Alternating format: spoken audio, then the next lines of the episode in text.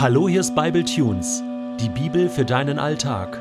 Der heutige Bible Tune steht in 1. Samuel 18, die Verse 6 bis 16 und wird gelesen aus der Hoffnung für alle. Als David und die Israeliten nach dem Sieg über die Philister zurückkehrten, zogen Frauen aus allen Städten König Saul entgegen.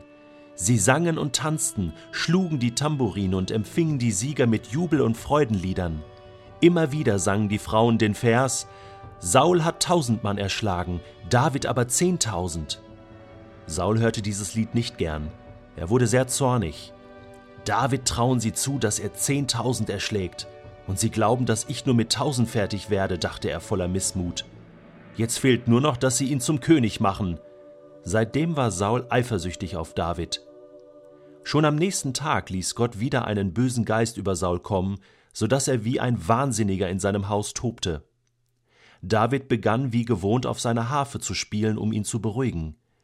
Plötzlich schleuderte Saul den Speer, den er in der Hand hielt, nach David. Jetzt spieße ich diesen Kerl an die Wand, dachte er in seiner Wut.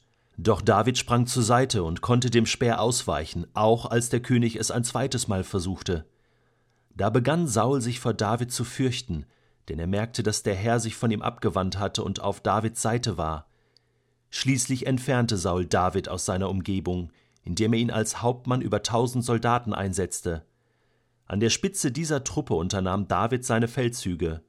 Und wieder war er erfolgreich bei allem, was er tat, denn der Herr stand ihm bei. Als Saul merkte, dass David einfach alles gelang, fürchtete er sich noch mehr vor ihm. David war in ganz Israel und Juda sehr beliebt. Durch seine siegreichen Feldzüge wurde er im ganzen Land bekannt. Aus den Tagebüchern Sauls, König von Israel. Da ist es wieder. Dieses eklige Gefühl der Lähmung vor lauter Wut. Es zerfrisst meine Eingeweide. Es sprengt mir den Kopf, schnürt mir die Kehle zu, treibt mir den kalten Schweiß auf die Stirn und das Blut in meine Augen. Meine Wut kennt nur einen Namen. David. Dieser Glückspilz, dieser Günstling der Götter, ich lach mich ja halb krank, wenn ich dieses Hafengeplimper nur höre. Wahrscheinlich hätte er Goliath auch mit seiner Harfe umbringen können. Pling, pling, bei dem Glück, was der hat, schleudert der einen einzigen Stein in die Richtung des Riesen und der fällt einfach um. Wie viel Schwein kann man eigentlich haben? Und wer, bitteschön, wird jetzt gefeiert? Etwa ich, Saul, der große König von Israel, der König, der den Mut hatte, diesen Winzling aufs Schlachtfeld zu schicken? Wer hätte denn mal wieder die Verantwortung tragen müssen, wenn Goliath diesen Sonnenstudio Casanova einfach plattgetrampelt hätte wie eine Kakerlake, was ja durchaus hätte passieren können? Mich hätten sie an den Pranger dafür gestellt. Und jetzt, wo der Sieg unser ist, wo mein Plan aufgegangen ist? Was sag ich? Meiner ist der Sieg, meiner ist der Sieg, da, da bejubeln alle diesen, diesen kleinen Jungen aus Bethlehem. Was wäre denn David ohne Saul? Er wäre ein Nichts, ein kleiner Hirtenjunge und kein siegreicher Held und erfolgreicher Soldat aber ich weiß ja schon lange, dass dieses Volk nicht fair zu mir ist.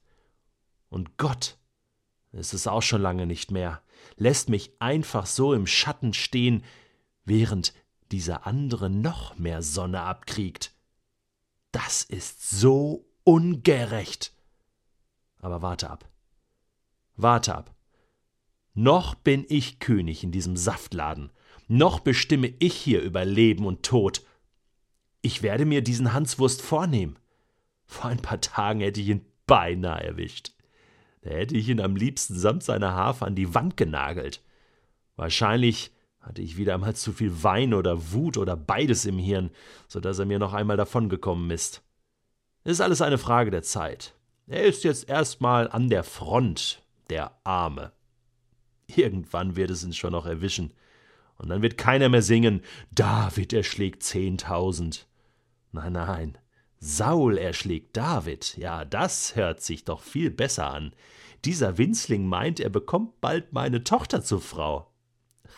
Als ob ich ihn zu meinem Schwiegersohn machen wollte. Spinnt er eigentlich? Meine Tochter würde die kürzeste Ehe erleben, die je in Israel geschlossen worden wäre, denn ich würde ihn mitten im Jawort umbringen. Saul, Saul, Saul, wenn keiner mehr an dich glaubt, ja, wenn selbst Gott nicht mehr an dich glaubt, dann musst du an dich glauben, Saul. Wenn dir das Wasser bis zum Halse steht, dann lass den Kopf nicht hängen. Spieglein, Spieglein an der Wand, wer ist König im ganzen Land?